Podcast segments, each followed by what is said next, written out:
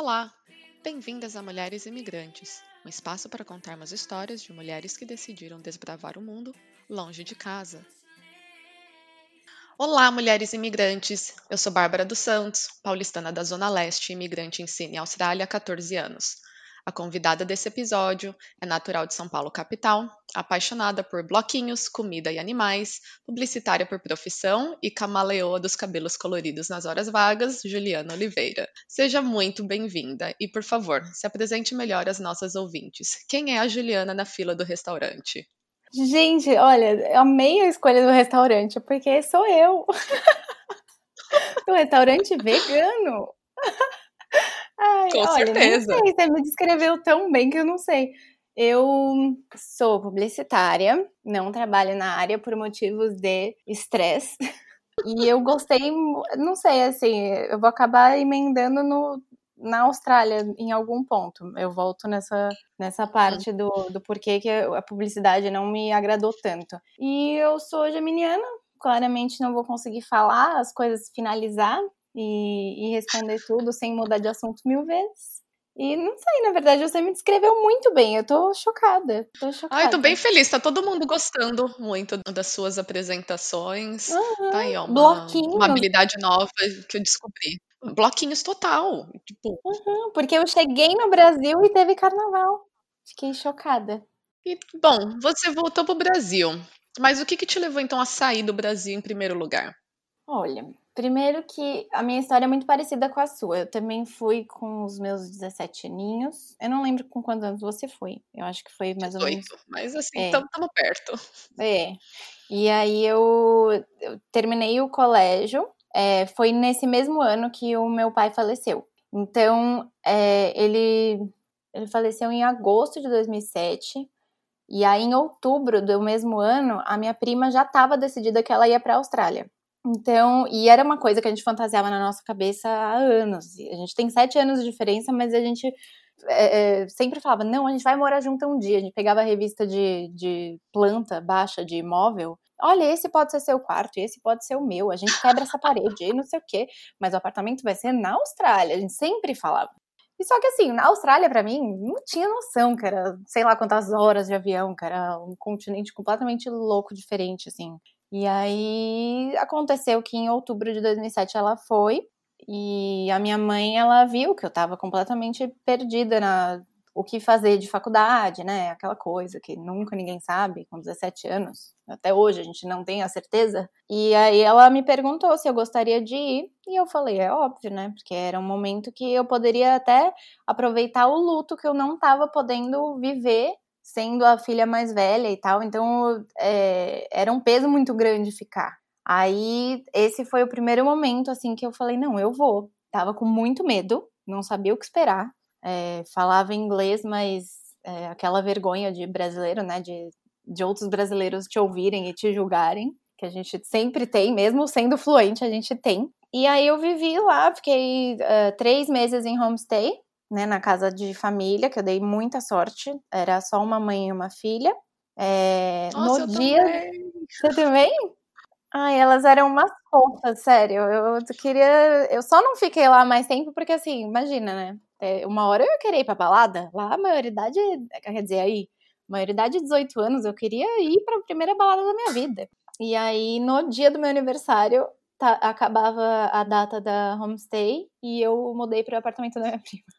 Eu tava muito feliz, então nem senti o peso das malas de 32 quilos cada e, e coisas que a gente acaba comprando. Boa época que a gente podia trazer duas malas de 32. Eu também trouxe, sim, abarrotada. Sim, só que assim, coisas horríveis, né? Óbvio, porque Claro. que- depois você fala, gente, por que, que eu trouxe? Tudo aqui é tão barato e tudo é tão melhor. Eu sempre comparo assim, eu falo, gente, às vezes uma blusa aqui, tipo, é 60 reais e é uma qualidade muito, muito ruim. E é 60 reais. E, e- e- é, sei lá também, né? Tem a questão de exploração que eu não gosto nem de pensar, mas enfim, né? Que aí já é uma outra questão que eu fico Vai ter que ser tema de para um outro episódio. Mas aí eu me mudei, era pra ter ficado seis meses, acabei prolongando pra um ano. E voltei porque eu achei que era o momento de voltar para fazer faculdade, aquela história de vida que todo mundo vive, que é a mentalidade do Brasil muito forte ainda, né? Não, não sei nos outros países, mas aqui a nossa trajetória de vida é colegial, vestibular, faculdade, estágio, enfim, e casar e ter filho, basicamente. Principalmente para mulher, né?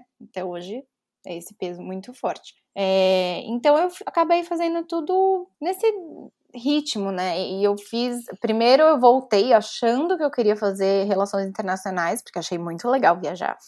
Falei, gente, eu quero ser diplomata. Maravilhosa. Que demais, né? Vou viajar o mundo, falar muitas línguas, resolver Uhum. os problemas do mundo. Não, eu nem queria saber de problema do mundo, eu queria só falar várias línguas e viajar. Eu não tinha noção de problema, eu não tinha noção que relações internacionais tinha que saber tanto geografia e história. Olha que louca. E eu era péssima. Achava que era só viajar. Então, aí- não, mas é porque tinha que ter o peso da diplomata. Porque minha família, principalmente minha mãe, é, quer dizer, meu pai também, né? Mas a minha mãe, ela pesava muito isso de ser doutora, isso aquilo, uma cabeça bem fechada. E pra mim, tipo, eu pensei, ah, o mais próximo de doutora, pensava, publicidade ela nunca ia aceitar. E eu, com 18 anos, não podia bater o pé, eu não era independente financeiramente falando. E aí eu acabei que tentei, fiz ah, seis meses de relações internacionais. Nossa, quando chegou no primeiro trabalho semestral, odiei, odiei. Aí no segundo semestre eu renovei a matrícula, mas eu falei, gente, será que eu quero passar de novo por esse trabalho semestral? Porque eram mini TCCs ao longo do curso. E eu falei, gente, é um mini TCC. Já tá me mostrando o terror que vai ser ao longo da faculdade. Aí eu pulei fora. E aí eu prestei publicidade, passei, felizona, amei, conheci muitas pessoas. E publicidade é bom por isso, né? Você se relaciona com pessoas que você nem imagina, que de todas as classes sociais, de todos os meios, todos, todos. Tipo, é uma coisa muito louca, é muito maravilhoso. E aí isso abriu minha cabeça mais ainda, porque ter viajado já tinha explodido, assim, sabe? Tipo, você via. Eu, eu trabalhei, mesmo escondido da minha mãe no começo, eu trabalhei como. Ai, não é garçonete, é, é tipo garçonete, porque sabe aquele, aquela, aquele stand de frutaria, de frutas, é, chama Top Juice? Uhum. Eu trabalhei ali, que é tipo de fazer suco, de fazer vitamina, de fazer. É. E aí eu amei trabalhar com aquilo, porque eu me achava muito independente e pagava as minhas contas e tudo. E eu queria isso de novo. Tipo, é, a sede de, da independência era muito grande. E eu percebia que aqui no Brasil eu não ia ter isso tão cedo, porque o aluguel é muito caro. Porque o custo de vida aqui no Brasil, assim, especificamente em São Paulo. E aí eu acabei me cansando ao longo do tempo. Trabalhei na área, trabalhei em empresas que eu dei muita sorte, gostei muito, até que eu decidi voltar de novo para a Austrália. Aí eu voltei em 2016. É, foi uma loucurinha, é, tipo da. Ai, como chama aquela moça do terceiro episódio? Esqueci o nome dela. Mônica Plaza. Isso. Tipo ela, assim, que ela conheceu Ezeca? Isso, conheceu o namorado no trabalho e se autoconvidou, vou com você. É, é tipo isso, só que foi o contrário. Eu que falei, eu conheci o Cauê, quer dizer, o Cauê era da minha sala na faculdade e a gente se perdeu na vida, depois a gente se reencontrou. E aí, trabalhando os dois, assim, ele trabalhava em agência de publicidade e eu numa empresa de tecnologia, até o dia que eu falei, meu, eu tô cansada dessa mentalidade. Você não toparia ir pra Austrália, não? Falei brincando. E ele topou. E a gente começou a ver as coisas para viajar. E aí a gente viveu uns dois anos e meio, eu acho, em Sydney. Nossa, deu só isso? Parece que foi mais. Sempre parece, né? É muito louco. Eu tive vários empregos. Quanta coisa que não aconteceu nessa Austrália, né? Sim. Não, eu até fiquei pensando, o dia que você me convidou para falar aqui, a gente se conheceu de um jeito muito louco também, que foi no grupo de veganas. A gente marcou um encontro, você nem foi no encontro, mas adorou que rolou o encontro. Exato. E, aí eu falei, gente, e assim, e foi muito legal, porque como era um mundo muito novo para mim também, ser vegana, porque eu virei vegana aí, eu falei, gente, que legal, tô conhecendo brasileiras veganas da minha idade, que mágico, porque até então eu só conhecia os brasileiros aqui. É, é, meu namorado tem muitos amigos veganos aqui. Então eu falava, gente, e agora? Eu quero sair para comer. Por isso que eu ri da parte dos restaurantes. Porque para mim comida é tudo. E, e, eu era uma nova vegana. Eu falava, cadê o meu tinta que não existe? Cadê as coisas? O, o Vegemite ainda bem que é, que é vegano, mas né? Ai, não, não, não. Aí você. Não, aí já tem limite. Vegemite não, Juliana. Pelo amor da deusa. É muito gostoso. Não, é não, nutritivo. É Vegemite. Ah, eu reconheço todos os, os benefícios deles, mas, mas o mais importante ele não tem, que é sabor. ele Nossa. não é gostoso. Mas é, nossa, não sei, eu acostumei muito rápido. E eu começava passando uma camadinha bem fina, assim, quase nada. Hoje em dia meu pão é preto. Você ainda consome? Ah, é quando alguém vem eu peço. Mas é costume. Ninguém nasce gostando de cerveja, eu não gosto até hoje. Eu também não. e já tentei. Agora vinho, né? Vinho, ó, tem nosso coração, hein? Hum, bom, não hoje, né? Bom, quando o episódio for ao ar, estaremos em janeiro, mas eu recentemente acabei de ter um porre bem grande, então eu tô na água com gás no momento. Nossa, não, faz muito tempo que eu não bebo, porque quarentena, meu Deus. Esses dias eu fui, inventei, né? Tinha um vinho lá, velho, na, na minha geladeira, que eu comprei porque tinha o um selinho vegano. E é muito raro eu achar vinho com selinho vegano. Aí comprei, só que eu não bebo, tipo, em casa. Eu não tenho esse costume. Para mim, eu bebo quando eu tô com os meus amigos e tal. E quando eu tô em casa com os meus amigos, me dá sono. Eu sou uma senhora de 70 anos já. Então, tem que ter uma música, tem que ter uma, sabe? E, e tava eu jantando com meu namorado. Ponto. Tipo, aí eu comecei a ficar com muito sono. Então, aí outro dia eu tava animada, peguei o vinho, comecei a beber, fiquei bêbada, jantando.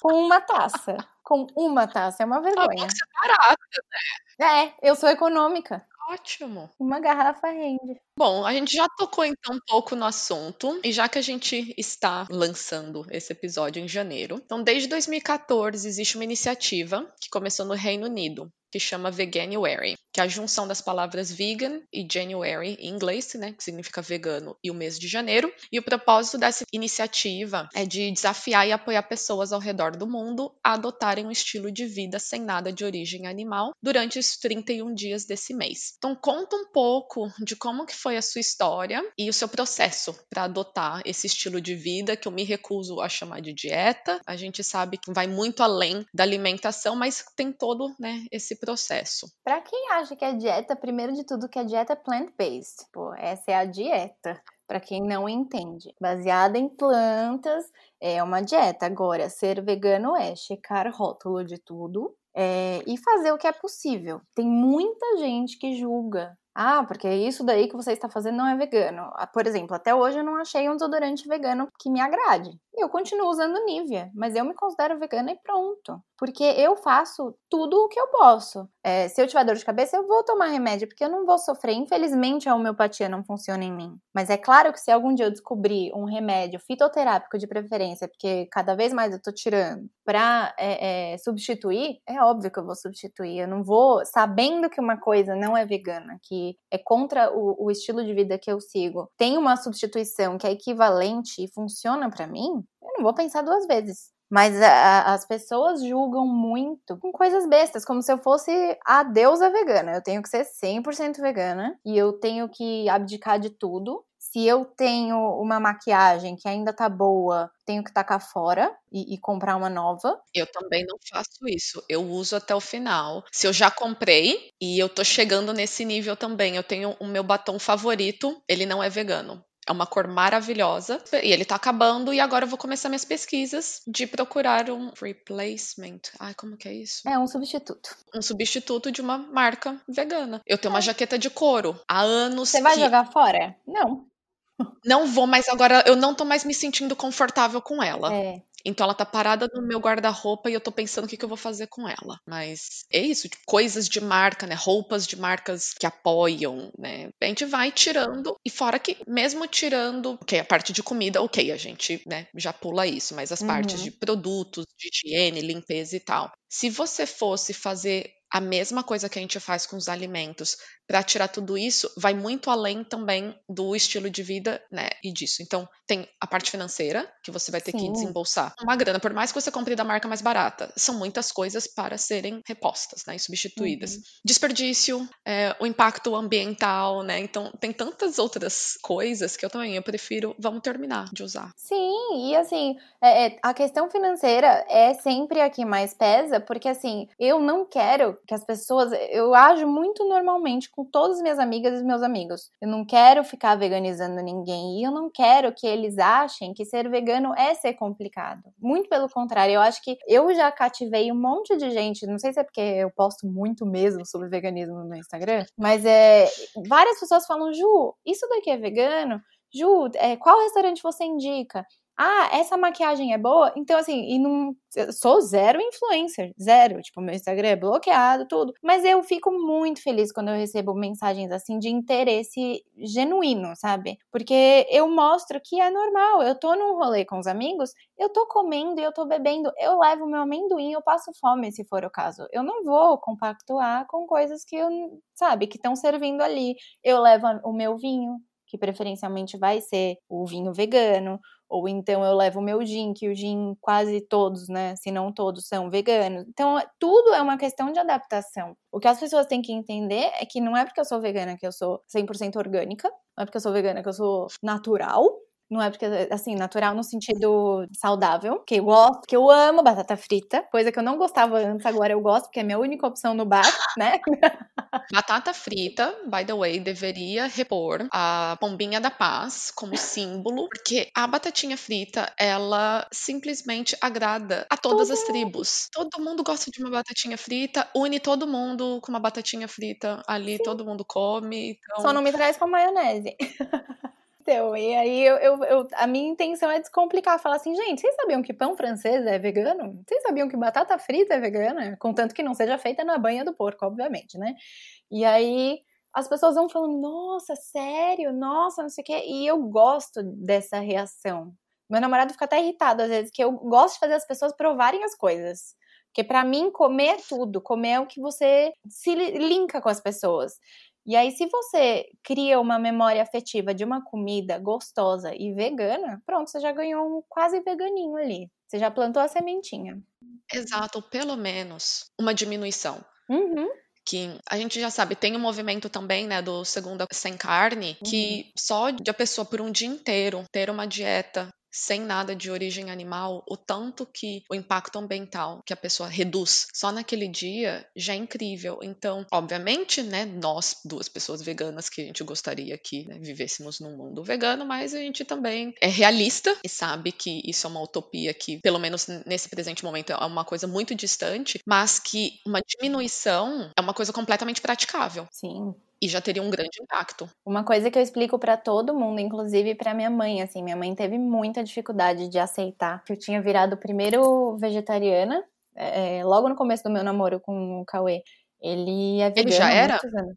Sim, há muitos anos. É, nossa, ele acho que ele parou de comer carne, assim. Engraçado, porque ele morava no Mato Grosso. Ele tinha 15 anos. É, e aí ele. para ele foi pela questão do movimento punk que muitas letras de rock da, das bandas que ele gostava falavam de eram bem agressivas no sentido de julgar coisas, abusos, todos os tipos de abusos eram bem feministas, eram bem é, tudo contra o que a gente é contra, porque eu enxergo né?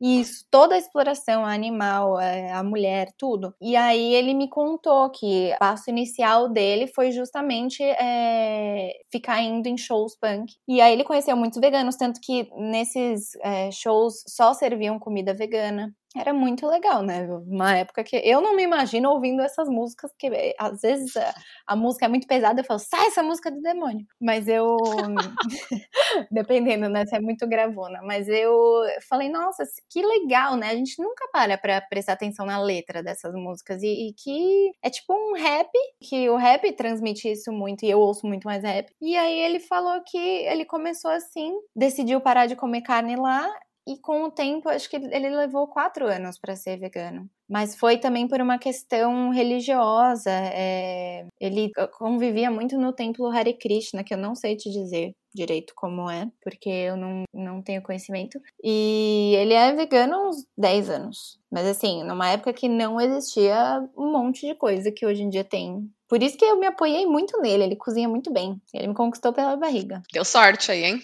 Nossa, completamente, porque eu odeio cozinhar. Eu gosto de fazer bolos. E ele, a gente né, começou a sair e tal, e toda vez por vergonha mesmo, né? Que os onívoros têm isso, a gente tem vergonha de consumir coisa enquanto você tá na frente de um vegano. Hoje em dia eu percebo que eu incomodo muita gente. Só pelo fato de você estar lá. Uhum. Porque outro dia eu até li uma frase muito legal, que o vegano é, é uma lembrança constante de que você tá fazendo tudo isso errado. E isso é muito legal. Porque tá errado. Tipo, existem é, opiniões de gosto de música, existem opiniões de, sei lá, posicionamento político, existem opiniões de várias coisas que você pode questionar, você pode debater por um tempão, mas o veganismo é uma coisa que tá certa e pronto. Tipo, não é porque eu sou vegana que eu tô falando isso, tá certo. Como que tá certo você maltratar certos animais e outros não? Como que tá certo você é, explorar os animais, fazer o bichinho viver daquele jeito que você quer para aquilo, para a indústria. Tipo, não faz sentido. E aí eu comecei a enxergar isso, tudo que ele falava para mim, todas as perguntas que a gente ouve e a gente se irrita sendo vegana, eu fiz para ele. E eu não sei como ele teve paciência, porque eu falava assim: ah, mas eu gasto menos água que você, sabe? Questionando o, a parte do meio ambiente. Ele, mas a minha questão não é com o meio ambiente, é com os animais, com o sofrimento dos animais. E você sabia que se você deixar de comer carne, você economiza X litros de água, não sei o quê? Eu não sei os dados, até hoje eu não sei, e eu fico chocada quando ele me fala, porque ele decorou muita coisa, assim, ele, ele realmente sabe da, dos malefícios e, e, das coisas que afetam o planeta de fato. Eu não gosto de saber de muita coisa, eu nunca assisti nenhum vídeo, mas foi convivendo com ele que eu vi que era possível. Com os amigos dele, é, de tanto sair e, e ir nos restaurantes com ele, a gente pedia sempre dois pratos diferentes os dois veganos, e a gente trocava. Então foi muito natural minha transição. O meu organismo sentiu muito. Aqui em São Paulo, ainda antes da gente ir para a Austrália, a gente começou a namorar em janeiro quando. É, peraí, que eu tenho uma colinha que eu tatuei. É, em maio. em maio eu, eu já tava quase 100% vegetariana, até o dia que minha mãe me questionou e falou assim: Ah, Juliana, você não vai. Porque eu tava me servindo para almoço e não peguei a carne. Ela, ah, pronto, agora vai me falar que você é vegetariana. Aí eu virei pra ela e falei: Sou. E foi por isso que eu sei a data. Aí eu falei: Sou. Ela, ah, é? Vai ficar doente? Você não sei o que, você sempre foi magra, perde peso fácil, vai ficar anêmica, e não sei o que. Eu mãe, não vou. Aí fiz todos os exames justamente naquela época para comparar, sei lá, um ano depois, como eu estaria. E eu tava muito melhor. A melhor resposta de um vegano é: toma meus exames. É, ai, John, cadê as proteínas? Cadê o ferro? Cadê isso? Tá aqui, ó. Ó, o pedacinho tá aqui, de papel ó, falando bonito. onde é que tá. Quer que eu passe em outro médico? Tanto que nos médicos eu não falo que eu sou vegana. Ai, abusada ela. Eu espero eles me passarem toda a, a, resposta, tudo, o diagnóstico lá, não sei o quê. E no final eu falo, ah, é, que legal que tá tudo bem, porque eu sou vegana. Aí a mulher fez assim, eu, nossa, mas nem, a, a, nem o açúcar deu alterado, porque geralmente compensa, né, com os carboidratos, que você acaba exagerando nas massas, no pão. E eu falei, não, mas tudo que eu como é integral. Eu já tenho o costume de comer integral, então já não tem essa questão da, da farinha branca. E eu dou plasma frequentemente também, e eles fazem um testezinho ali na hora que eles né, espetam o dedo e botam o sangue numa maquininha para ver nível de ferro ou alguma coisa relacionada a isso. E o meu tá sempre bom. E teve uma vez que eu lembro, já muitos anos atrás, que o cara que fez ele, uau, que número ótimo, né? Você deve estar tá comendo muito. Insira aqui qualquer coisa que seja de origem animal, que eu já nem lembro o que, que ele falou. Aí eu já respondi e falei: não, eu não consumo nada disso. Os olhos dele, tipo, né, só faltou pular da cara. Ele, como assim? Ele, nossa, então deve consumir bastante, né, verde escuro, né, as folhas de verde escuro, né, que a gente já sabe que, que tem. Eu falei, é, é bem isso mesmo. Ele, nossa, parabéns. Seu número está ótimo. E eu também já tive né, problemas de saúde pré-veganismo. Eu já tive colesterol alto, triglicérides alto e nunca precisei tomar remédio. Eu sei que tem uma parte que é hereditária e principalmente depois do, do veganismo. A única coisa que já teve foi. Ai, agora já nem lembro também. Um desses aí que tava um pouco baixo, mas assim, ainda dentro, né, do, daqueles parâmetros lá, mas é que era uma época que eu não estava me alimentando bem. Então, Uhum. não, não importaria se, se eu- mesmo se eu tivesse comendo carne, eu não estava seguindo uma boa alimentação. Então, é realmente É. um- uma das melhores coisas que a gente pode fazer é mostrar o nosso estilo de vida, que a gente consegue ser uma pessoa saudável.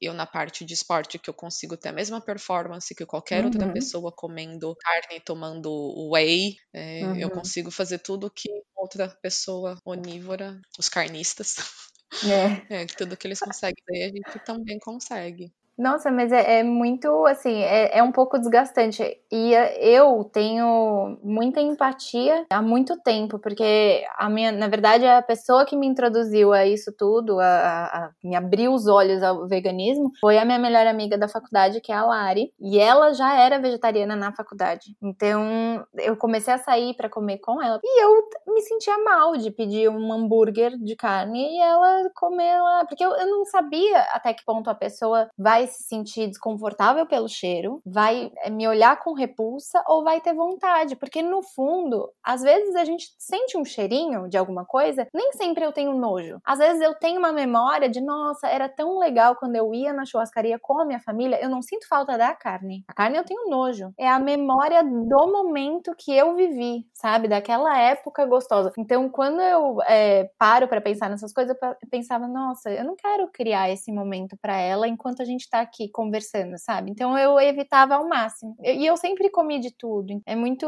muito legal, assim, encontrar pessoas que você acaba, ah, sei lá, adotando a vida da pessoa como a sua, mesmo que temporariamente. Ela tinha um blog que falava muito dos produtos é, testados em animais, e esse foi meu primeiro passo, porque eu, desde, nossa, 2011, eu não uso nada assim, pelo menos, óbvio, cometi erros já. Depois eu descobri do carmim que eu não sabia. Assim, depois que eu falei, gente, como assim trituram bichinhos pra fazer coisa vermelha? Que é isso? Sabe? Tipo, Não, é umas coisas que, mano, desnecessário. Quando a gente, igual você comentou de rótulos, né? Quando a gente começa a ler rótulo, e aí você para, tipo, nossa, tá indo bem. Aí, ah, que sei lá. Aí tem um negócio de origem animal, você fala, mano, pra quê? pra que o leite em Não pó? tem nem O leite em pó, por quê? O leite em pó Leite em pó é o que dá mais raiva. E ele tá, tipo assim, Tudo quanto é no batata. meio dos itens. Ou mel também. Mel é uma coisa que não é necessária, gente. Sempre tem mel nas coisas. Ai, me irrita. Tem uma bolacha que, que droga que eu não tô com a embalagem. Eu comi esses dias, que eu sou viciada nela. Chama Chocuki. Não sei se você sabe. Eu ouvi falar dela. Nossa, ela é maravilhosa. E ela é um cookiezinho, né? Não sei se. Agora o pessoal do Rio vai falar bolacha biscoito. Eu não sei, tá, gente? A gente vai pular essa polêmica que a gente já tá num assunto polêmico, né? Uma de cada vez, por favor. Aí é uma bolachinha, ou é biscoito, enfim. Ela é tem gotinhas de. É um cookiezinho mesmo. E aí a versão de baunilha tem mel. E a versão de chocolate é vegana. Assim, dane-se. A de chocolate eu prefiro desde sempre. Eu sou a louca do chocolate. Mas por que não a duas? Por que, gente? Quem que fez isso? Quem teve essa ideia? Tira! Põe açúcar. Ai, mas é, é muito louco, porque tem umas coisas que não dá pra entender, assim, que não tem a menor necessidade de fazer. Mas assim, é o que eu falo pra minha mãe sempre. Minha mãe, ah, Ju, mas por que, que você não compra isso? Me explica. Às vezes ela pergunta, né? Hoje em dia ela é curiosa. Eu falo, mãe, eu vejo o meu consumo como um ato político. Se eu não consumo, eu tô indiretamente falando pra empresa que, olha, estão consumindo menos desse produto. Então, será que vale a pena ele continuar na, no mercado? Será que ele pre- precisa passar por alguma alteração pra agradar o público? Será que o público vegano tá crescendo a ponto da gente tirar o leite em pó, sabe? Então, é, é, aos poucos a gente vai moldando. Não é à toa que, meu, agora aqui no Brasil tem um monte de marca fazendo hambúrguer vegetal. E assim, outro dia eu peguei uma promoção da Incrível Burger lá da Seara e tal, os pacotinhos R$ 9,90. Isso no Brasil é ouro. Eu e o Cauê, a gente encheu o carrinho de coisa de congelada, tudo R$ 9,90. Porque eu falei, agora que tá aparecendo concorrente, eles abaixam o preço. Então é, é o nosso poder de compra, as pessoas não entendem isso. Porque é muito normal normal chegar, pedir sei lá quantos quilos de alcatra e depois pegar a bandejinha de ovo e pegar a mussarela e pronto, entendeu? Tipo, as pessoas não nem veem direito quanto que é, qual marca que tá pegando. Só pega e vai. Hoje em dia a minha compra é 100% consciente. E você vê diferença ou grandes diferenças entre ser vegana no Brasil e fora do Brasil? Porque você também já passou um tempo fora daqui da Austrália, morando, que você já contou também no, no seu Instagram, né? De você ter encontrado os produtos. E quando a gente tá conversando aqui, gente, só para colocar um contexto, quando a gente tá falando de produto vegano, a gente tá falando de industrializado, porque obviamente todas as frutas, legumes e afins que vêm da terra, tudo é vegano, então dá para você ser vegana sem nada de industrializado, tá? Então só pra gente deixar isso bem explicado. Então, voltando, tem grande diferença entre ser vegana no Brasil, na Austrália e também na Itália, por onde você passou um tempo? Olha, onde mais me chocou foi a Itália. Mas primeiro eu vou falar daqui, o antes e depois, porque aqui vivi 26 anos sendo onívora. E onívoro, para quem não sabe, é quem come de tudo, né? Come carne, come ovo, come leite, come tudo. Hoje eu consigo comparar que quando eu saí do Brasil em 2016 e agora que eu voltei, eu voltei ano passado, muita coisa mudou. Muitos restaurantes abriram. E eu fico muito feliz que, inclusive, na quarentena eles estão firmes e fortes. Estou muito, muito feliz. Porque, né, pequenas empresas, você tem medo. Só que ver que tá tendo demanda, isso é muito maravilhoso. Aqui as coisas estão bem devagares. Por exemplo, na Austrália, a primeira vez que eu morei na Austrália já tinha leite de soja em todos os cafés. Era comum demais. Eu já tomava leite de soja muito antes de pensar que um dia eu seria vegana, mas porque a minha nutricionista já tinha falado para eu diminuir o leite e derivados, porque o leite é inflamatório. Então não me ajudava na recuperação do treino. Então eu só comia é, queijo branco e o mínimo possível de mussarela, que eu gostava muito, e leite de soja, só. Então eu já estava acostumada com aquilo, porque a partir do momento que me mostrava isso a vida inteira, que certa coisa faz bem, assim como o Vegemite, eu me acostumo e eu como sabe? Porque eu sempre me preocupei muito com a saúde. Não sou fitness, sou zero, assim, eu sou bem preguiçosa, mas a minha parte da alimentação eu faço. Não vou falar que, nossa, como tudo lindo, maravilhoso, sempre fruta mal como, mas no geral a gente tem que, né, prestar atenção, porque senão todos os problemas de saúde que a gente tem, nossa, sei lá quantos por cento é, é em relação à alimentação, falta de água, enfim. E no Brasil isso ainda tá caminhando e a soja aqui é muito forte. Tudo é de soja, tudo. O, na Austrália eu senti a diferença de tem muitos leites vegetais é, variados. O meu leite preferido que eu tomava aí era o de arroz, o que a princípio é esquisito, né? Porque você pensa na água suja do arroz quando você lava ele na torneira. Mas não é aquilo, gente. Tá tudo bem, era uma delícia porque era legal para cozinhar também. Queijos na Austrália maravilhosos mas a maioria era importado, né? Tem uma marca que chama Follow Your Heart, que é maravilhosa, é californiana. Tem uns queijos muito gostosos. Tinha um peito de peru aí também que eu amo. Todo dia eu comia misto quente voltando do trabalho. É, assim, acho que é aí o que eu sinto muita falta daí é da praticidade de ir em qualquer lugar, qualquer café e poder tomar o meu café com leite. E vários cafés tinham é, até leite de macadâmia, que é um leite que você nem encontra tão facilmente. Então é, é a praticidade. Mas o, o, que eu achei muito legal que, que eu fui e eu também consegui viver super bem, que eu e o Cauê a gente foi duas vezes para Bali a primeira vez, eu acho até que eu te mandei, né, várias dicas. Mandou as dicas, usei todas e fui em alguns restaurantes. Ai, que lugar maravilhoso lá é uma ter ido lá vegana. Não, ir vegana lá, porque lá foi minha primeira viagem fora da Austrália vegana. E sem, que eu já, assim, aí eu fiquei muito preocupada. E eu sou uma pessoa que se dedica, eu, eu pesquiso, eu vou, eu leio o menu, eu quero entender, traduzir lá o Google Tradutor do balinês para inglês e de inglês para português quando eu não entendia. E nossa, primeiro que lá quase tudo é vegetariano. Às vezes tinha ovo, mas o, o queijo eles já não comem. Então isso já era, nossa, uma glória. E, nossa, a comida lá maravilhosa, as pessoas super. Aqui em São Paulo, é... não vou falar os outros estados porque eu nunca viajei vegana aqui, desde que eu voltei. Acho que no Brasil, quase tudo você taca é, queijo. Tudo. Você vai pedir uma salada, tem mozzarella de búfalo. Ou tem parmesão. sabe? Então aí você tira isso e a salada vira alface tomate e é 30 reais. Eu não vou pagar 30 reais em alface tomate. Então eu como a batata frita. Mas uh, isso de, de Bali me surpreendeu muito. Nas Filipinas também, quando a gente foi. É, muita coisa, menos que Bali, mas muita coisa vegetariana que dava para adaptar, sempre tirando o ovo. Agora, a Itália foi paixão da minha vida, porque eu não esperava a Itália, famosa pelos queijos e tal, né? Você fala de vinho, você já pensa em noite de queijos e vinhos, sabe? Então você já associa. E eu falava, gente, que merda que eu vou pra Itália vegana. Eu devia ter vindo antes de ter essa consciência que eu tenho hoje.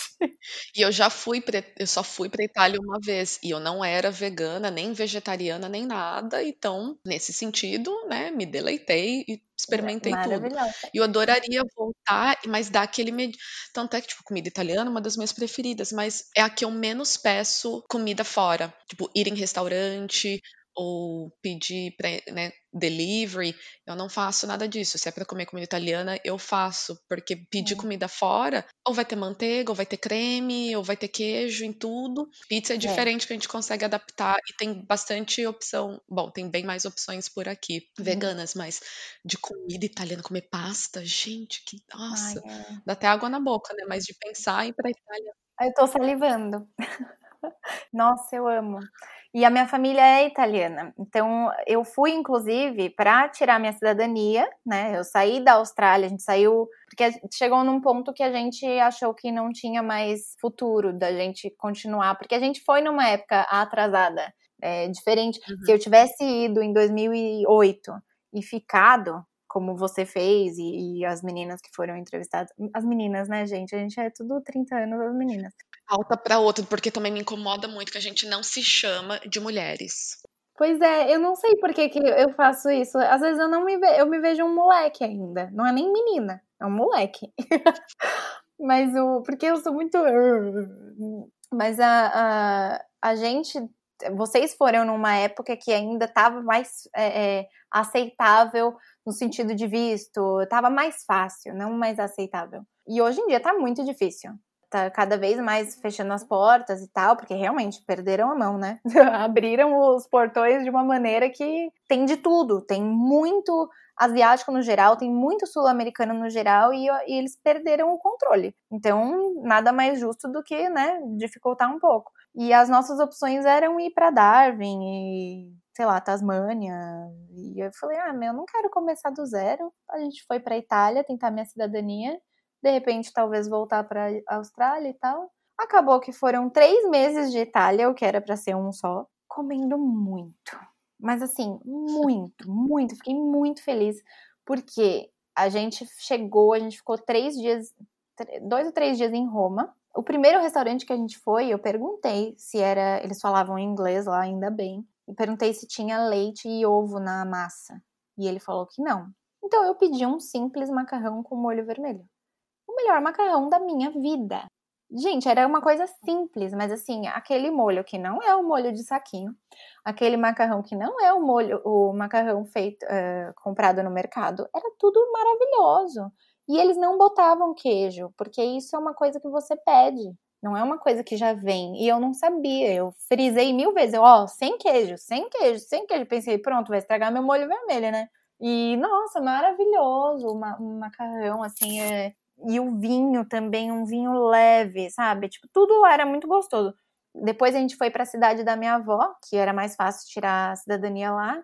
Tipo, tinha menos de 3 mil habitantes a cidade, minúscula, e lá tinha uma Nutella vegana. Aí, para, para, para, para. Quando eu achei a Nutella vegana numa cidade de menos de 3 mil habitantes, eu falei, por quê? Que o mundo inteiro não é assim. Porque essa é a única coisa que me revolta do veganismo, assim, que é, é, com as pessoas que como que, se cada restaurante tivesse pelo menos uma opção vegana, eu já ia ser muito feliz. E aí eu falei, nossa, infelizmente é, tem coisas que ainda vai durar um tempão, como você disse, né, que o Brasil ainda não está preparado para para suportar essa mentalidade. Muita gente julga, muita gente fala que tá errado, que ama carne, fala tipo como se fosse uma coisa bonita.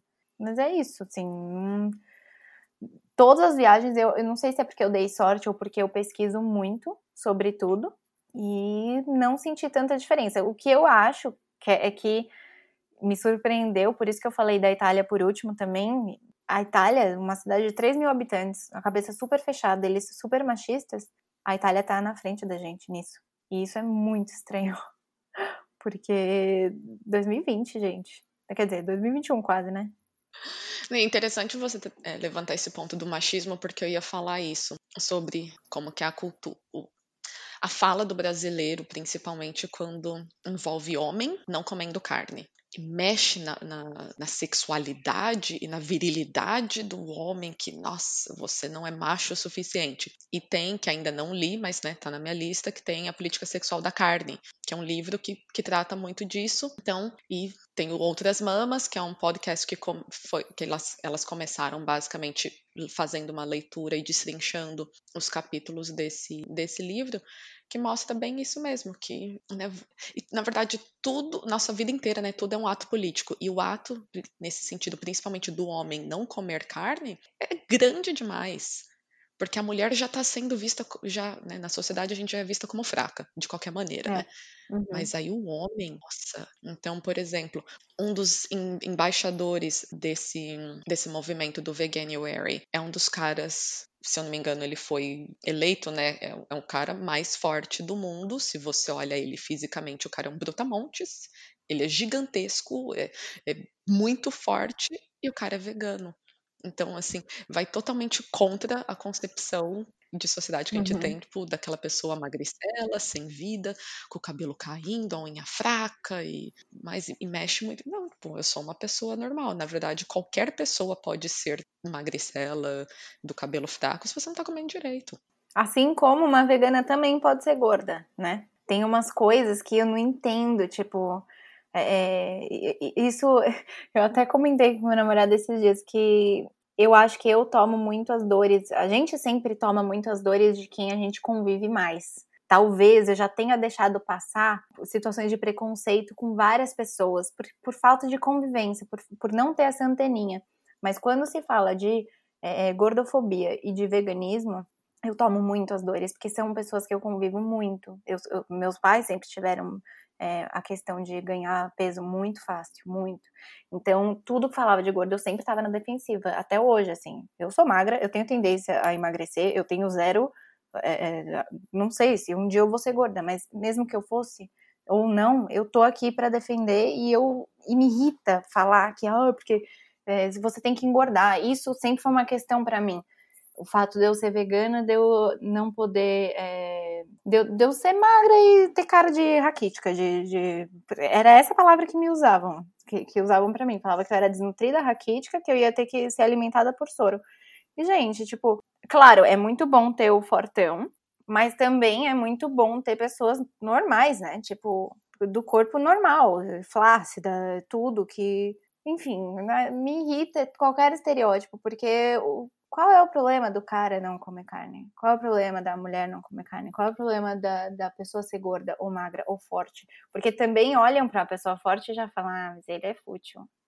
Sabe, tipo, hoje em dia eu vejo as, sei lá, eu vejo as pessoas muito perdidas no julgamento e não estão nem pensando o que, que tem por trás. Tipo, o cara tá fazendo uma coisa legal pelo veganismo, pelos animais que não falam. Tipo, os animais não têm voz, a gente tem essa é, missão de, de, de ser a voz dos bichinhos. E você tá julgando ele que ele come carne, que ele é menos másculo por isso? Macho é você, né? Que tá julgando uma pessoa. Eu quero ver você bater aí nele, um murro dele, te afunda a face. Não, e macho você que vai lá caçar a sua bandejinha de carne no supermercado com os seus comer com seus carnívoros. Pega lá sua arma, põe ela para trás, vou lá caçar minha carne. Pega, volta, vai no, no Coles. E olha, falando de supermercado, Ju, você não tem ideia do quanto que aumentou a quantidade dos industrializados no supermercado aqui nos últimos dois anos. Eu moro há cinco anos no mesmo bairro, então eu frequento há muitos anos o mesmo supermercado. E é incrível ver, tipo, na parte de geladeira, da gente sair de uma parte pequena na geladeira, então, tipo, sei lá, são quatro prateleiras, né, mas de cima a baixo na geladeira, para aí depois tomar conta daquela parte inteira. Daí eles tirarem completamente aquela parte e botar em uma outra, porque tem muita opção. Tem, tipo, sei lá quantas marcas de queijo, cinco marcas diferentes de tofu, de texturas diferentes. Agora, e vários deles são produtos da marca do supermercado. Então, né, não são nem só de marcas de empresas, né, veganas, que obviamente seriam muito bom ter essas marcas lá, mas marca que acaba sendo um pouco mais acessível. Recentemente lançaram da marca do mercado duas opções,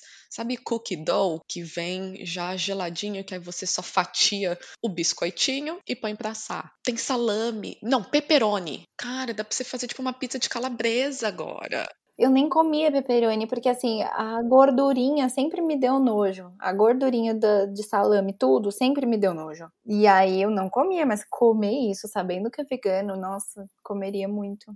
E é da Veg Life. Nossa, o queijo deles é muito gostoso tem aumentado muito essa Ai, que parte que, legal. questão de difundir a palavra do veganismo em questão de industrializados e mostrar tá sendo ótimo. Mano, a parte de sorvetes tem aumentado muito, connoisseur. Isso me dá saudade daí. Ai, sorvete. Esse, e esse connoisseur tá gostoso, viu? Ai, ai, ai.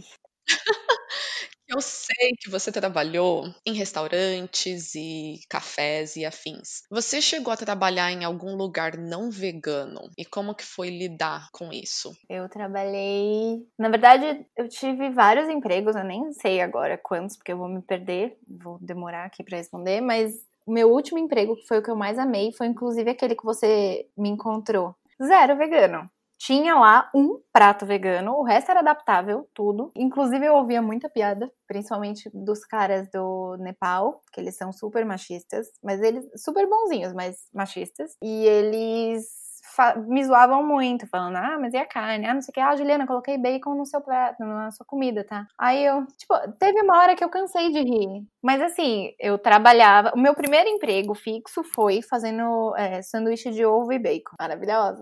Eu não era vegana ainda, mas eu voltava para casa, eu já era vegetariana, voltava para casa a cara do bacon cru porque eu fedia a bacon. Eu chegava em casa, já tirava a roupa, já botava. Uh. E essa época meu namorado trabalhava num, num, restaurante de frutos do mar, então os dois fedendo muito, coisa que a gente nem consome, e só dava mais repulsa. Mas esse primeiro café não durou, porque meu chefe era um ridículo, louco. E esse último emprego, que foi onde eu mais durei na minha vida, porque nunca tinha durado mais de um ano em nenhuma empresa. E eu lá eu fiquei dois anos e alguns meses. Meu chefe era um amor. Eram dois, na verdade, mas um deles, tudo ele fazia direitinho. É, ele perguntava se eu queria aquilo, se eu comia isso. Porque, apesar de ser vegano, ele perguntava das minhas é, preferências. Se eu gostava de coentro, se eu gostava de rúcula, se eu gostava. E eu falava, ó, falava brincando, mas é verdade. Não sendo bicho, como de tudo. Então, para mim era muito legal ter, é, ter essa convivência justamente pela questão que eu já falei antes, de mostrar que é normal. Não é porque eu sou vegana que eu vou ficar lá com a plaquinha na frente do seu restaurante, não venda isso.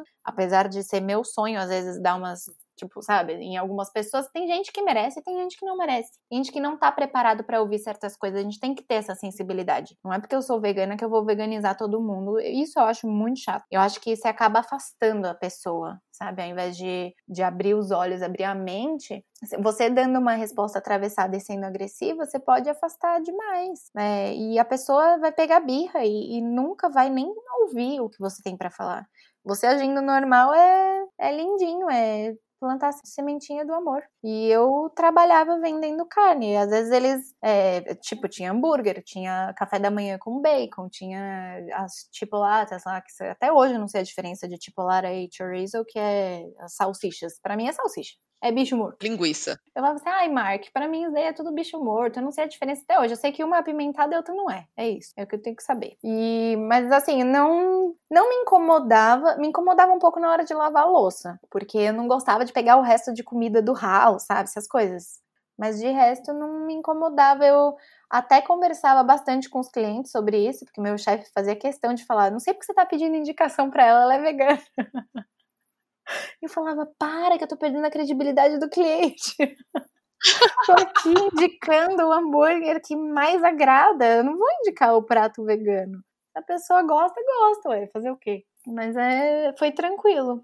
Só essas questões de machismo, assim, de eles zoavam meu namorado por ele ser vegano, falavam que é, voltando, né, para a questão que eu acabei nem respondendo, que ele era feminino, que ele não era homem de verdade, que ele era sensível demais, e que eu já ouvi isso de outras pessoas mais próximas, inclusive que a soja é, o excesso de soja faz o mamilo ficar sensível e que faz o homem ter mais estrogênio e que não sei o que. Eu gente, tá ótimo. Meu namorado tá ótimo. Obrigado por ficar preocupado até com os mamilos dele, né? Porque tem umas coisas que as pessoas se preocupam que eu falo. Não, mas agora vamos polemizar. E se fosse verdade? Qual que é o problema? Exato. Tipo, e se eu for mais máscula que meu namorado? Qual é o problema? Mas o que é masculinidade, né? Nossa, gente, Exato. vai ter Não, mas que, másculo vai ter que no, no padrãozinho que as É, pessoas pensam, né? Porque assim, hoje em dia eu ando me educando muito com a. Mais com o público LGBTQIA, que até hoje eu não sei falar as letras, até falei esses dias nos meus stories, que eu, tipo, eu tento aprender, eu tento não cometer erro e tal. Por que as pessoas não tentam também? Você tá agredindo verbalmente alguém, sabe? Você falar do meu namorado é ridículo. Fala di- direto pra ele, não fala pra mim. Se você tem um problema com isso, fala pra melhor, ele. Qual é não fala. problema? É. Não, e assim, antes de tudo, antes de falar, qual é o seu problema? Quem que tá comendo a soja? Sabe? Quem que vai ter um mamilo sensível? Ai, meu Deus, a camiseta encostou no meu mamilo, doeu. Tipo, até aí, pessoas que correm com mamilo sensível, porque a camiseta raspa, né? Os homens. É, mas assim, e, e, né, e qual que é o problema? Tipo, quem que tá, se for pra sofrer algo, quem que tá sofrendo? É aquela pessoa. Não é você que tá aí de fora, se, que aí volta logo pro começo da nossa conversa. Pessoa vegana é aquele constante. Gente, desculpa o português, é porque eu tô tentando. Não, mas é porque a, a frase, a frase que eu li é em inglês também. Não sei se você perce- percebeu, eu, eu gaguejei. It's a constant reminder that é, é, you annoy them, alguma coisa assim. Nós somos um constante lembrete de uma culpa, que isso vem da culpa da Uhum. pessoa, de que muita gente vem. Uma coisa é você falar, olha, eu reconheço tudo isso, eu escolho não comer. Ótimo, se é isso que Uhum. Né, ótimo no sentido, tipo, tá, você está consciente. Mas se eu estou te incomodando pelo simples fato de eu existir aqui na sua frente, eu não estou, eu não estou aqui, né, lendo a palavra do, do veganismo, eu não estou fazendo, estou simplesmente sentada aqui com você num barzinho comendo batata frita, falando sobre o bloquinho de carnaval que a gente acabou de sair, sabe? Tipo, nada a ver. E se você tá incomodado, cara, o problema é seu. Porque só a, sua- a nossa presença ali já é aquele reminder de eu sei de tudo isso, eu não concordo em ter esse estilo de vida, mas eu não consigo por. Aí você entra, né, os É. motivos, porque eu sou muito fraco, porque eu não tenho vontade, porque eu sou acomodado. É difícil ser vegano? Por um lado, é. É difícil porque nós temos que ter a. Paciência. Também, mas assim, a coragem. Coragem é a palavra que eu ainda tô conseguindo achar, mas assim, a gente tem que se sustentar nas nossas escolhas e convicções. E tem hora que cansa de você, principalmente nessas críticas que você foi falando, né? De você ficar recebendo isso, né, o tempo inteiro. E eu concordo com o que você falou. Com certeza, a gente falando com mais carinho ou sendo mais educada, você consegue. Isso para qualquer assunto. A gente consegue conquistar mais, né, a, a atenção da pessoa e o interesse. Mas tem Uhum. hora que a gente acaba revidando porque a gente já tá cansada de escutar a mesma coisa, principalmente se é da mesma pessoa, e fazendo piadinha, fazendo gracinha, que vai chegar um dia que você vai explodir. E, meu, Uhum. problema seu, você vai ter que lidar com as consequências da minha, da minha resposta agressiva, Uhum. porque eu também tô cansada. Eu só quero Uhum. sentar aqui, comer minha batata frita e, tipo, É. curtir o rolê.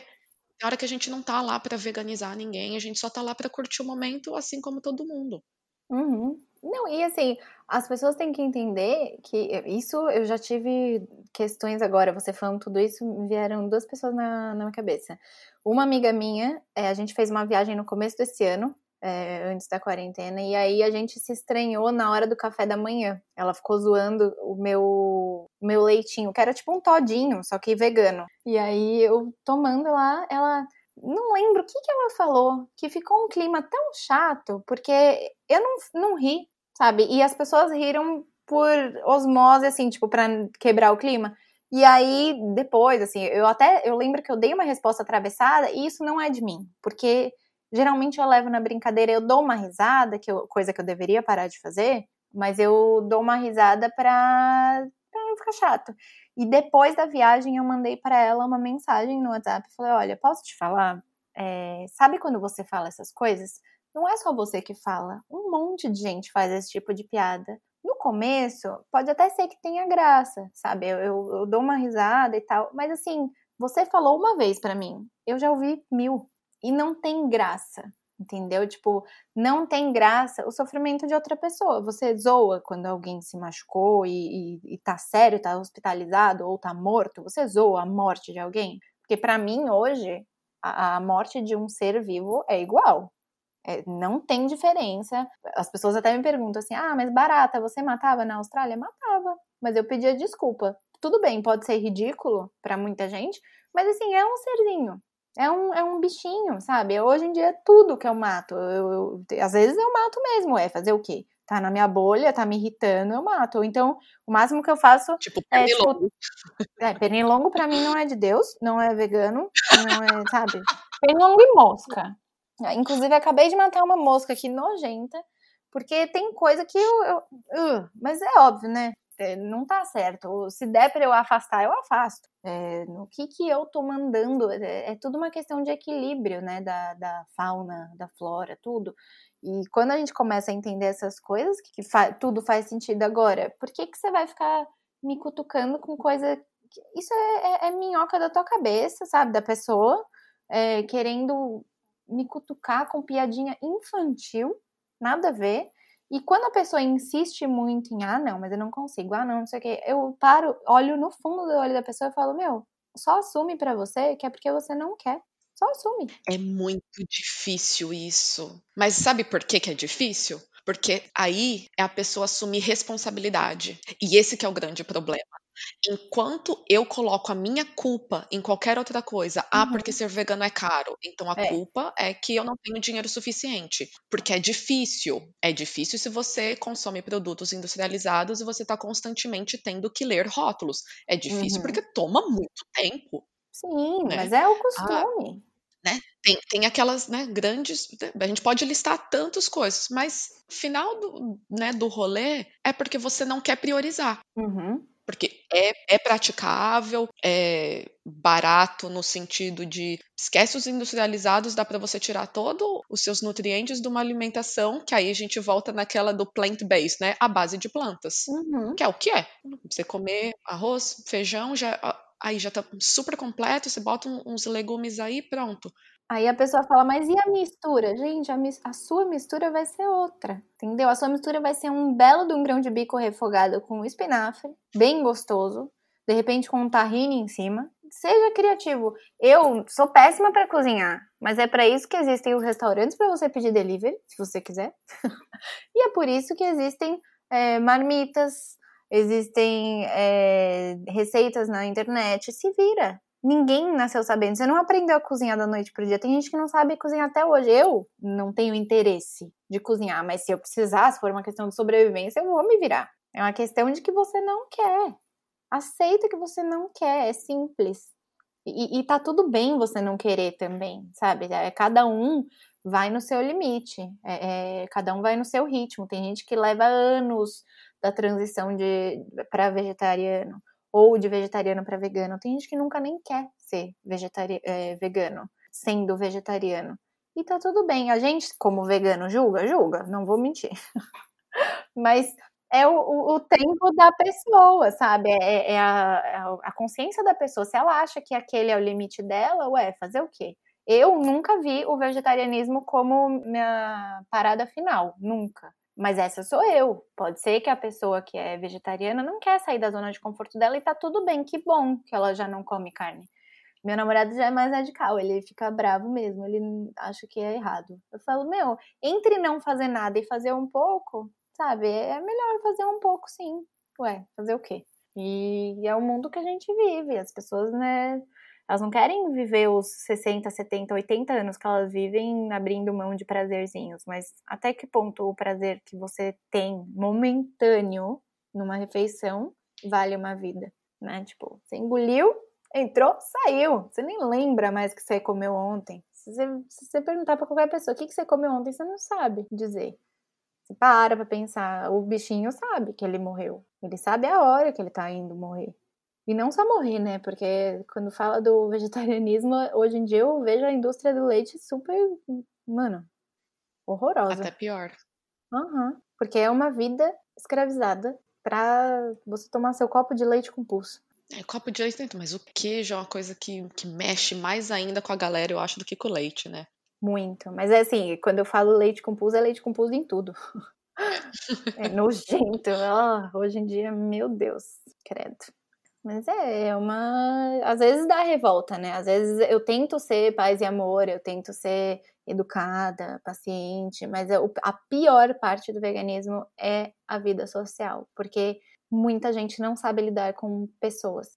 É, muita gente não sabe lidar com as vontades do outro. E isso vai de é, orientação sexual a opção de estilo de vida. Se a pessoa é bolander lá da academia, toma lá whey, frango batata doce, é aceitável, sabe? Porque isso é esteticamente aceitável. Mas se eu sou vegana e de repente, se eu quiser parar de usar desodorante, deixar o pelo do meu, da, do meu sovaco crescer, eu não posso. Sou uma feminista louca e vegana louca. É isso. Aí é muito extremo. Uhum, não pode. Enquanto tiver limpinha, cheirosinha e depilada, tá tudo bem ser vegana, né? É muito louco, assim, tem várias coisas assim que eu andei experimentando muito. Agora, quando você falou que a gente ia gravar vídeo, nossa, não lembro a última vez que eu fiz alguma coisa na minha cara, mas eu não fiz nem pelo vídeo. Eu falei, gente, deixa eu experimentar como é usar maquiagem. E eu tô me achando estranha. Por que que eu preciso disso? Sabe? Então eu ando fazendo testes e. Ai, entra em umas questões. Vão ter que ter vários outros vídeos, então. quarentena feelings, aí já tá. Né, espero muito que essa quarentena também tenha trazido bastante questionamento para muitas pessoas para repensar estilos de vida e Uhum. né, certas escolhas para que agora, que esse 2021 começando, muita gente no final do ano, a gente acabou de fazer o episódio com a Marcela sobre propósito, e se um dos seus propósitos de vida é ser uma pessoa melhor para 2021, considere seguir o caminho até chegar ao veganismo, ou se você já está mais perto disso e, queira, né, participe então do, dessa iniciativa do Veganuary, tente né, participar desses 31 dias aí, de, né, tirando todo essa parte de, de origem animal da sua vida e vem, vem pro lado verde da força para você ver que é bom, a gente tá viva, a gente não morreu por falta de proteínas, Uhum. é, estamos ótimas aqui, mostrando que a gente é capaz de fazer tudo o que você faz. Mas uma coisa que, que as pessoas não percebem também é como vai além da alimentação. Se a pessoa não consegue é, manter, sei lá, pelo menos tentar janeiro, tentar, né? Não, não, você tentar e não conseguir, tá tudo bem. Mas se você tentar e não conseguir, ou tentar e conseguir, tenta mudar também os produtos de limpeza, os produtos de higiene pessoal, tudo é válido. Roupa, ao invés de comprar o de couro, compra, sei lá, de lona, compra de couro sintético, compra, não compra lã, não compra seda, tem coisas que não precisa. O meu namorado falou uma coisa muito importante. Aprendi recentemente que camurça era de animal. Eu não tenho nada, mas eu pesquisando um tênis que eu queira comprar, eu li camurça. E aí eu não sei porque eu fui pesquisar. Gente, então pesquisem, começa É. né, a, a se introduzir um pouco mais nesse mundo e a gente conquista o mundo. E uma vez que você pesquisa, você grava a informação. Você não precisa pesquisar toda vez. É, é cansativo no começo, é. Mas aí você grava aquilo, você fala, hum, camurça, não é. Então tá, pronto, você bateu o olho, é camurça, já não compra. Você bateu o olho, aquele produto ali, ah, esse biscoito tem mel, mas o outro te, é, não tem. Pronto, vai no, no outro. Já aprendeu. Suas compras vão ficar muito mais objetivas, mais fáceis. Você já sabe onde você vai, o que vai comprar. Porque as opções são menores também. Aí já entra uma questão de minimalismo, que também eu já entrei nessa brisa de minimalismo. Simplifica bastante a nossa, nossa vida. Nesse sentido, ter menos opções disponíveis com o lance do consumismo facilita, mas, uhum. mas a gente também já estendeu bastante. É. Aqui é, vai, é papo para um outro também. É uma vida toda. Ju, que prazer falar aqui com você. Muito obrigada por você nessa sua sexta-feira aí, curtindo comigo, eu já aqui no sabadão de manhã. E aí, então, queria que a gente fosse para a nossa lupa cultural, que é um momento para a gente indicar trabalhos feitos ou protagonizados por mulheres. E o que você tiver a fim de indicar, indicar quantas pessoas você, quantas mulheres, né, você quiser indicar. Vamos lá, quais são?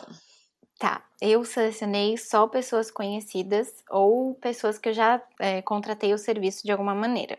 Primeiro de tudo, tem uma amiga minha que ela é, ela é onde eu trabalho hoje, que é com marmitas veganas, e ela que me introduziu ao veganismo, que é a Lari. O nome do, do Instagram é Larica é, Vegan Marmitas, que é de larica mesmo, fofinho.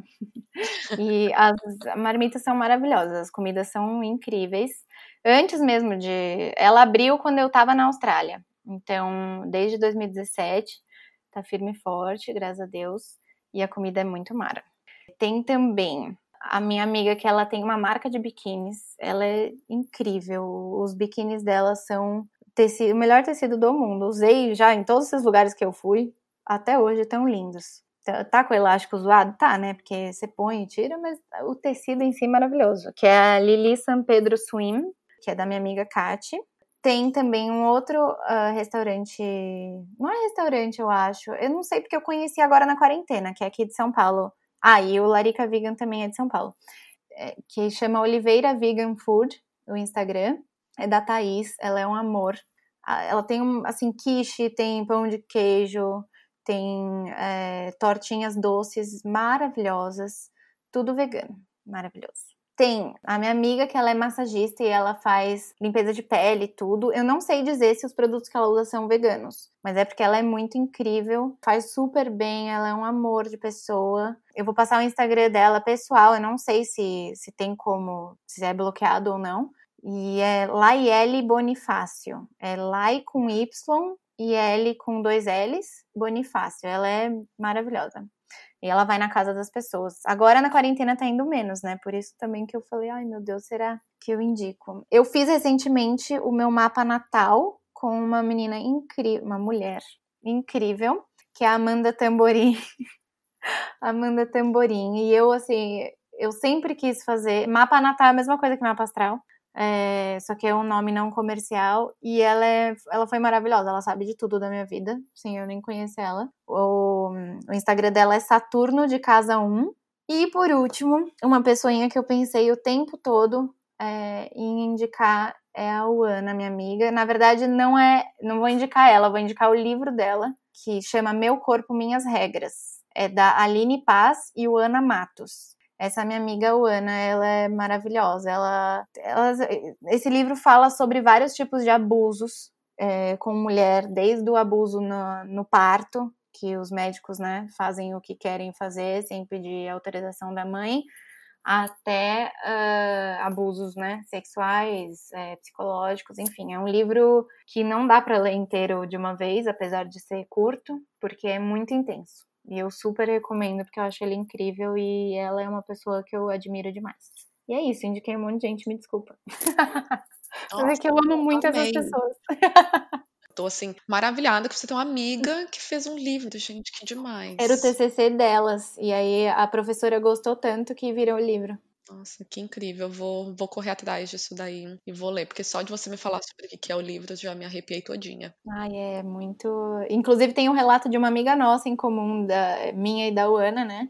E, e, ela muda o nome de todo mundo, mas a gente sabe que é dela. E, nossa, assim, quando eu li, eu chorei muito, porque eu falei, gente, agora eu entendo porque que ela sumiu naquele período da vida, sabe? E é muito difícil. Bom, tenho três só. Uma que eu não canso de indicar, e já vou dar spoiler. Ela é convidada do nosso próximo episódio. Ai, minha amiga Julia Harger, a vegana é sua mãe. Não tem como a gente estar tá num episódio de veganismo e não deixar de indicar a Julia. Ela fala sobre maternidade, sobre cultura latino-americana, sobre mundo lésbico e todas as outras siglas também, mas ela, por ser uma mulher lésbica, agora sobre empreendedorismo, tendo seu estúdio de tatuagem, maternidade, né, é, educando a Domi, e veganismo e tudo mais. E de vez em quando ela posta umas receitas lá também. Então, Vale muito a pena. A próxima é a Laura Teixeira, que é também perfil no Instagram, que é a médica vegana. Então, o Instagram dela é Laura Mocelin Teixeira. Vou deixar tudo linkado. E ela é completamente o oposto do estereótipo de um profissional da área de saúde. Então, ela é uma mulher tatuada, de piercing, vegana, originalmente do sul, quebra muito dos, desses estereótipos de, desses profissionais dessa área, então vale muito a pena. E a última que eu queria indicar é uma amiga minha aqui na Austrália, mas acredito eu que ela também presta, porque o tipo de trabalho que ela faz é consultoria online, então acredito que até para o Brasil rola também, que é a Gabi Novaes. Ela é uma consultora alimentar.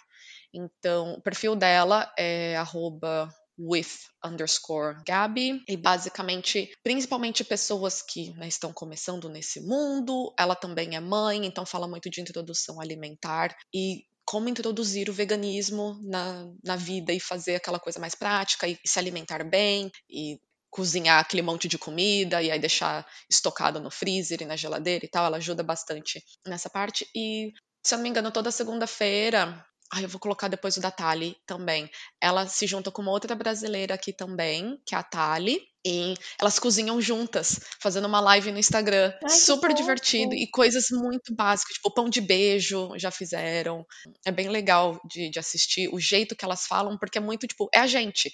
Né? Uhum. Mulheres de 30 e poucos anos, né? Que estão ali cozinhando junto, duas amigas cozinhando junto ali, tipo, nossa, não, mas eu fiz desse jeito, ah, eu fiz desse, putz, ó, o meu não deu certo, eu tive que fazer mais não sei o quê. Então, é sempre bem divertido assistir essas lives delas e elas têm receitas maravilhosas, muito simples de fazer. E a Gabi também tá sempre compartilhando a, como que é que ela chama? A lancheira do dia da filha dela.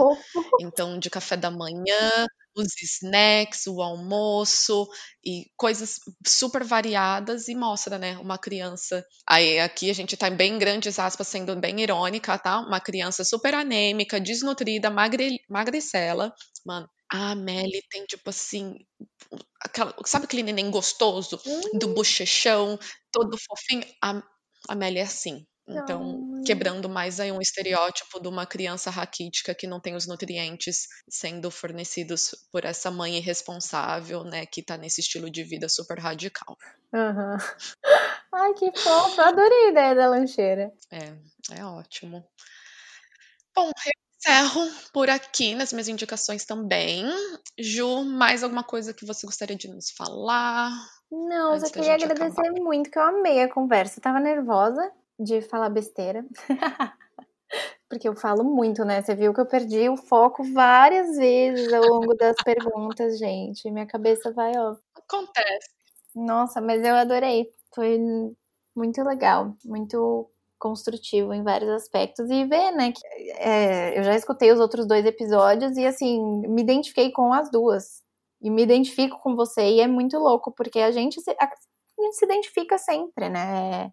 Essa coisa da mulher imigrante. A gente acabou nem falando dos preconceitos de ser imigrante, porque veganismo, né?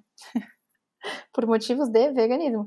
Mas teve muitos desafios já que Sim. você falou também sobre ser mulher e, e lidando né, com, com outras culturas. E...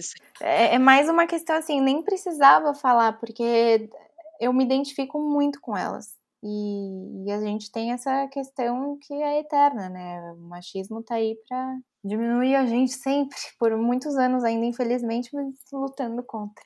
Mas obrigada, Bá, por ter me convidado, amei. Se você quiser falar mais sobre veganismo, estou aqui, porque eu falo muito mesmo. A gente pode fazer, sei lá, qualquer coisa. Ou sobre qualquer outra coisa, se você precisar de ajuda, estou aqui para divulgar, porque eu amei, eu tô amando esse podcast. Que bom, fico muito feliz. E até essa data foi, pelo menos de gravação, foi o mais longo que a gente teve. Sério? Então, Ah, é, mas desculpa. agradeço então a todas que escutaram até aqui. E caso tenham gostado desse e também dos outros episódios, por favor, compartilhem com as amigas, familiares, colegas de trabalho e com todo mundo mais que você quiser. E se também quiser nos contar o que achou desse episódio, tem alguma pergunta ou gostaria de participar, entre em contato no e-mail mulheresimigrantespod.gmail.com ou para quem ainda não nos segue nas redes sociais, você pode nos encontrar no Instagram e Facebook por arroba mulheresimigrantespod ou no Twitter por arroba mulherespodcast. Obrigada e até o próximo episódio.